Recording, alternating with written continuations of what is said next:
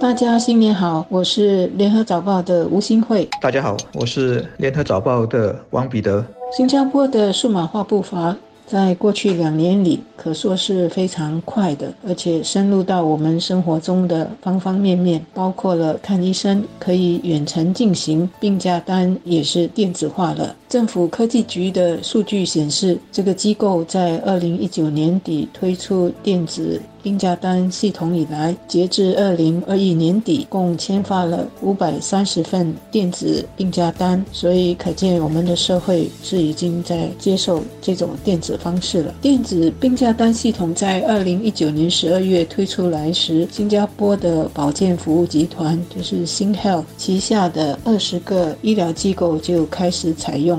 但不是全面的。但是到了二零二零年的三月，新豪旗下的机构，包括它的四家公共医院——中央医院、主角妇孺医院、樟宜医院，还有盛港医院，就全面使用电子病假单的系统。也就是说呢，医生会为病人签发电子病假单。病人如果要书面的病假单的话，可以下载这些电子版的病假单，然后打印。否则呢，他们就可以直接把电子的病假单传给公司的人事部或者是他们的雇主。现在医院或一些诊所给你开病假单，很可能是电子的，让你可以直接传给雇主。病假单电子化其实是很必然的，因为这几年数码化在我们的生活里无处不在。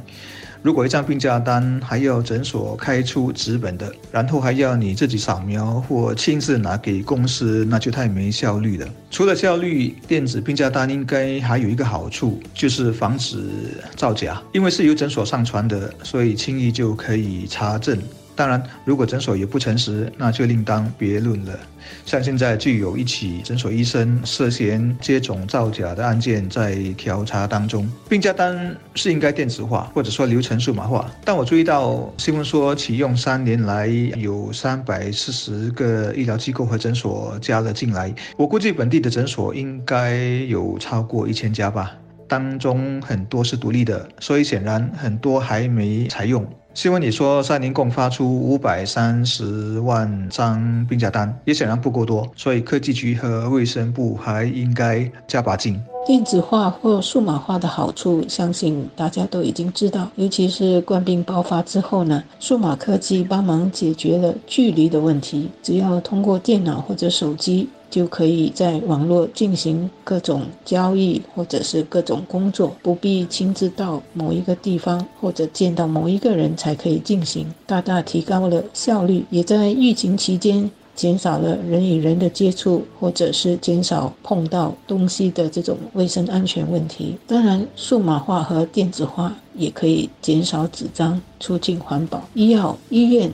或公司也不需要一直扩充。空间来存这些病假单或者是其他的资料。电子病假单只是医疗数码化的一个环节，操作起来呢是相对简单。只是医生和诊所呢还是要照顾到年长员工，可能还不习惯怎么使用电子病假单的问题，所以。这些年长员工的家人也要帮忙。医疗数码化的发展还包括远程看病、远程检测等等比较复杂的科技和程序。越复杂和先进，除了医疗机构的人要不断的培训和长知识之外呢，病人也需要让他们能够适应和接受这些高科技，包括对医疗数码化的信心。这方面，政府和私人机构都需要多些耐心，从客户的角度。来帮助他们跟上医疗数码化的步伐，更重要的是让他们也能够放心和受惠。近些年关于医疗服务的数码化，病假单还只是一个很小的环节，比较有深远影响。特别让人关注的进展，其实有两个，一个是个人的病历和健康档案的共享，一个是远程看诊的普及化。新加坡其实有一个正在组建的国家电子健康记录的资料库，把你跟我的所有人的私人家庭诊所。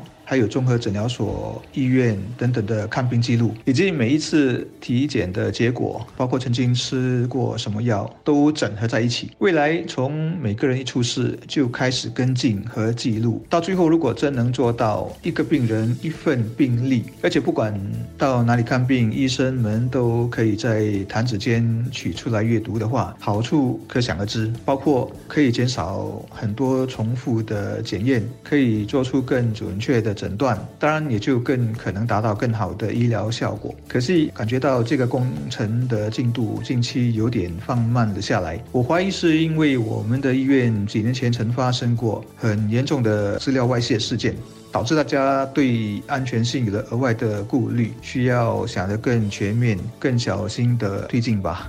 联合早报在二零二零年的一则报道指出呢，冠病推动了人们对远程医疗的接受和采用。当时就已经有越来越多的年长者愿意尝试进行这种远程的医疗，也就是远程看医生。这主要是因为有不少人担心，如果到诊所求医会接触到其他病患和病毒。二零二零年的时候，我们的冠病疫情是很高的，所以他们就选择在家里看诊。特别是那些免疫力比较低的年长者和孩童，结果呢，就使到远程的医疗人数增加了一倍。相信现在能够接受这种医疗数码化的人是更多了。不过，我们也知道网络世界黑暗的一面，总是有居心不良的黑客和团伙躲在暗处，要设法侵入一些机构和个人的电子档案，造成机密和资料外泄。结果呢，对机构和个人都构成了隐患。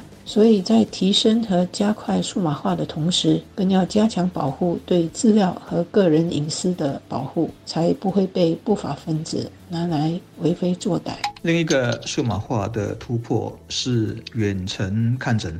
特别是这两年爆发疫情后，提供远程服务的医生和医疗机构多了起来，人们也渐渐熟悉和感受到它带来的好处，包括资源能够更充分的啊利用。从病人的角度，可以减少。不少时间和麻烦，少了接触也让整个看诊的过程更安全。当然，远程看诊不能完全取代面对面的诊断和治疗，不过作为辅助，它确实提高了效率和安全性。长远来看，也有助于控制。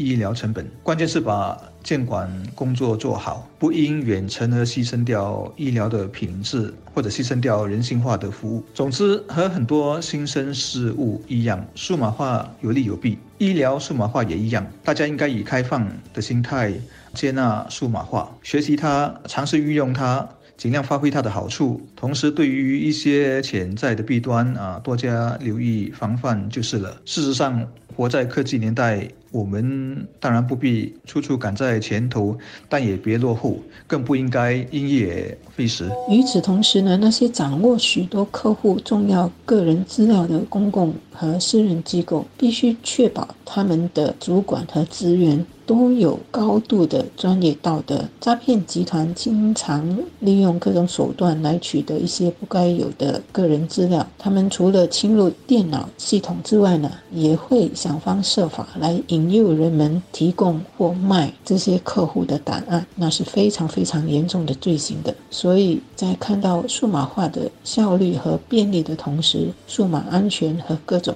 防范意识还是要不断的加强和更新的。与此同时呢，医疗数码化就像医疗科技一样，应该还是要以人为本，不要做不必要的开发。否则呢，投入了许多资源和金钱研发出来的科技，却只是很少很少人能够受惠，或者是造成更大的社会成本和压力，那就本末倒置了。